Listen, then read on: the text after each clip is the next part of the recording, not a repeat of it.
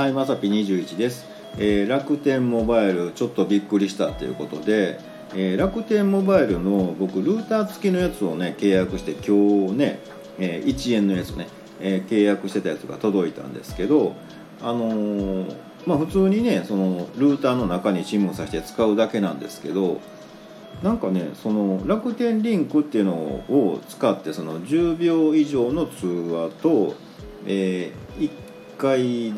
以上のそのメッセージっていうんですか？をしたらなんかポイントがくれるって書いてあってそれはちょっともらわなあかんな思ってね。あのじゃあその SIM を1回取り出して電話にセットして1回楽天のね楽天モバイルの電話にしようと思って、まあ、メインの電話をそうしたんですよ。でその番号が070のね番号なんですけど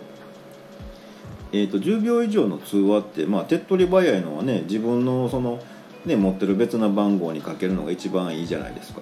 ね、であの僕、まあ、他のスマホでスマトークっていうのが、ね、あの契約してまして、えー050の番号がね別な古いスマホに登録してあるんですけど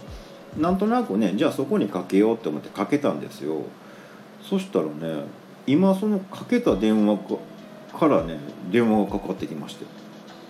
ええどういうこと？これ何？みたいなね。なそのボタンが出るわけです。よ今僕が発信したよっていう同じ電話に電話がかかってきて応答と無視拒否って出るんですよ。さすがにちょっと無視とか拒否ってなんか感じ悪いんで一応応答で出たんですけどえ何やってんやろみたいなね。自分でかけてる電話で自分が受けて「あのもしもし」って言ってもねそれはもちろんそのまま聞こえるじゃないですか。何やってんやろみたいなね。えなんでなるん？みたいなね。でひょっとしてこれ楽天さんねスマートーク今も申し込みしてあの受付してないんでひょっとしてなんか楽天がその買収してなんやかんやなんかごちゃごちゃってあったんかなとか思って調べたりとかしてたんですよ。でひょっとしてこれネタになるんじゃないのとかねワクワクしてたんですけど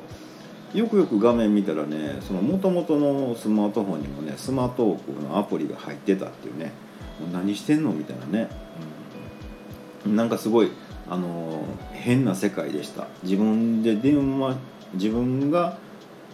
自分の電話でそのどっかに電話したつもりなのにそれが自分の電話が鳴ってるっていうね。なんかちょっと不思議体験でした。もうこういうのってねあの考えたら超昔に似たようなことを皆さんやってないかなって思うんですけどえっ、とね携帯電話が出だした頃っていうんかな。あの、まあ、僕も僕ね昔その本当にあの肩からかけるような